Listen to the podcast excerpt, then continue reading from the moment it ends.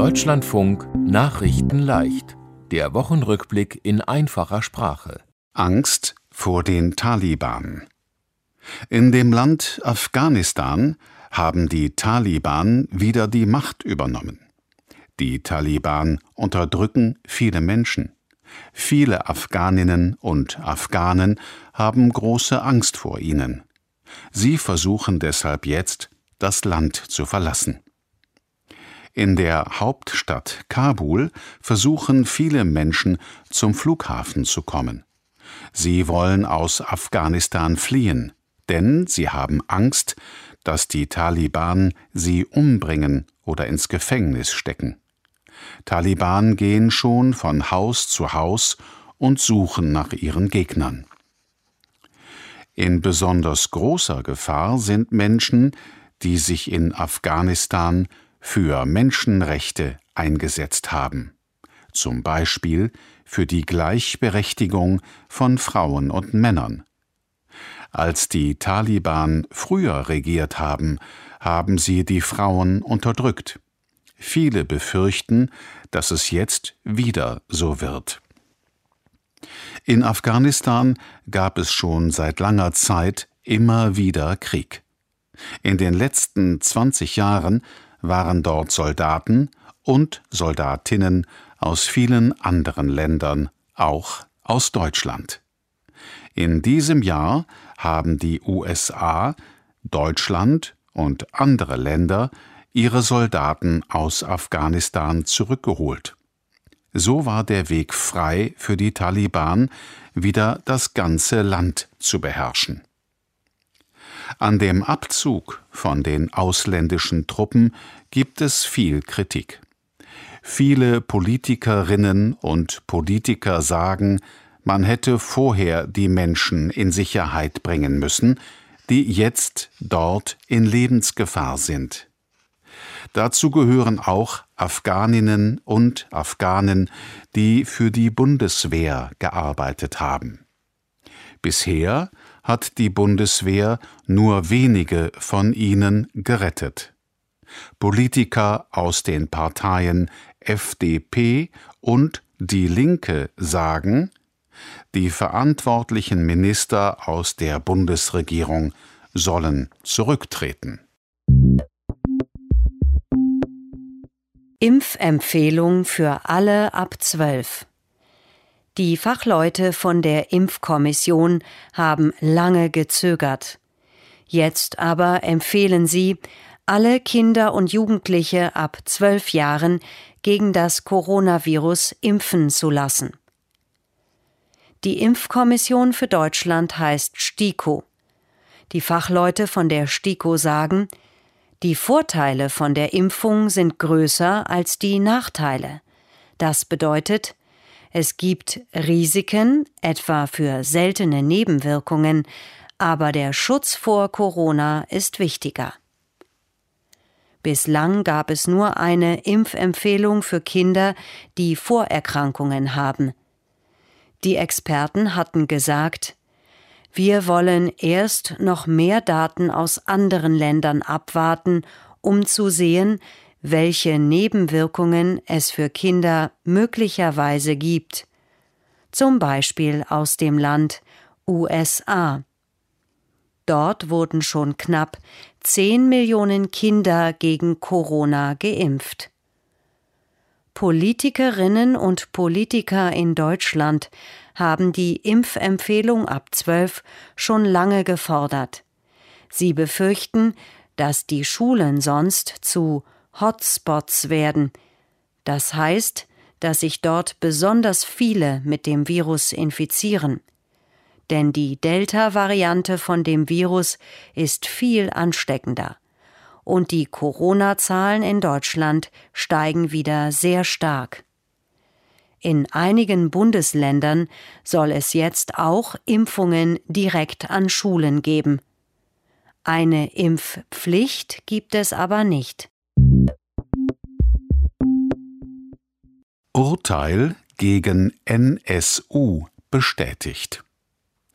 Beate Zschäpe war die Hauptangeklagte im Prozess gegen die rechtsextreme Terrorgruppe NSU. Sie ist 2018 zu lebenslanger Haft verurteilt worden. Der Bundesgerichtshof hat jetzt entschieden, das Urteil ist richtig. Die Terrorgruppe NSU hat in Deutschland zehn Menschen ermordet. Die Opfer waren neun Männer aus ausländischen Familien und eine Polizistin. Der NSU hat Ausländer gehasst. Zwei Haupttäter haben sich später umgebracht. Beate Zschäpe wurde zu lebenslanger Haft verurteilt. Sie hat dann Revision gegen das Urteil eingelegt. Das heißt, sie wollte, dass ein höheres Gericht das Urteil noch einmal überprüft. Dabei ging es vor allem darum, ob Beate Zschäpe als Mittäterin verurteilt werden konnte. Die Polizei konnte nicht nachweisen, dass sie an einem von den Tatorten war. Sie selbst sagt, ich hatte mit den Morden nichts zu tun.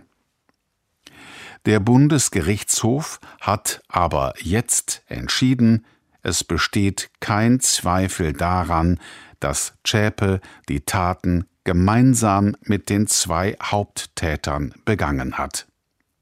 Es gab keine Fehler bei dem ersten Urteil. Daher bleibt Beate Zschäpe lebenslang in Haft. Auch die Urteile gegen zwei Männer, die dem NSU geholfen haben, sind jetzt rechtskräftig. Sie waren zu mehrjährigen Haftstrafen verurteilt worden. Erdbeben in Haiti In dem Land Haiti hat es ein schweres Erdbeben gegeben. Mehr als 2000 Menschen sind gestorben. Viele Häuser und Straßen sind zerstört. Die Menschen brauchen dringend Hilfe. Das Erdbeben war in der Nähe von der Stadt Saint-Louis du Sud.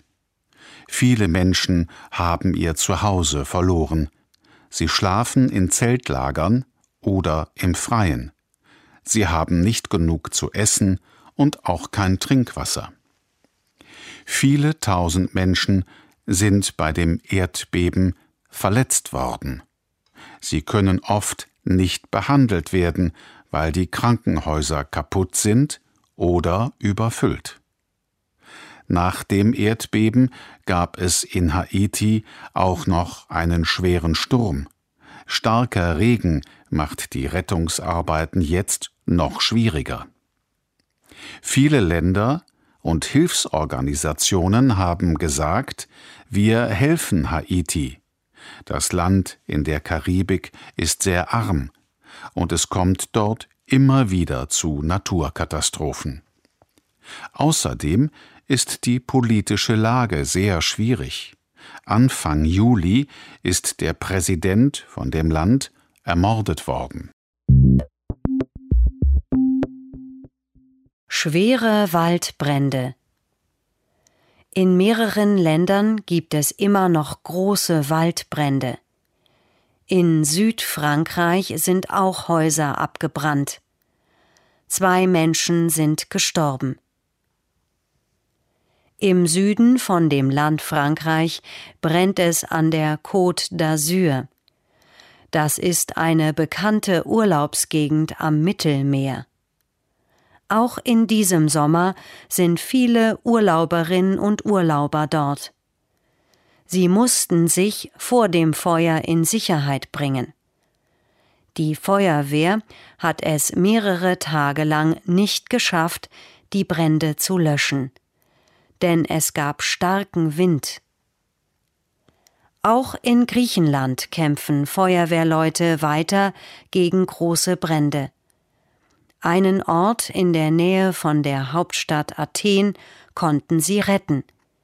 In dem Ort leben 3000 Menschen. In dem Land USA gibt es auch schon seit längerer Zeit Gefahr durch Waldbrände. In Kalifornien sind 10.000 Feuerwehrleute im Einsatz. Wissenschaftler sagen, durch den Klimawandel werden die Waldbrände in vielen Ländern schlimmer. Zum Klimawandel gab es vor kurzem einen wichtigen Bericht. Darin steht, wir brauchen sehr schnell einen besseren Klimaschutz. Gerd Müller ist tot. Gerd Müller war ein berühmter Fußballer. Er hat viele Titel gewonnen und so viele Tore in der Bundesliga geschossen wie kein anderer. Jetzt ist er im Alter von 75 Jahren gestorben. Gerd Müller hat als Stürmer beim FC Bayern München gespielt.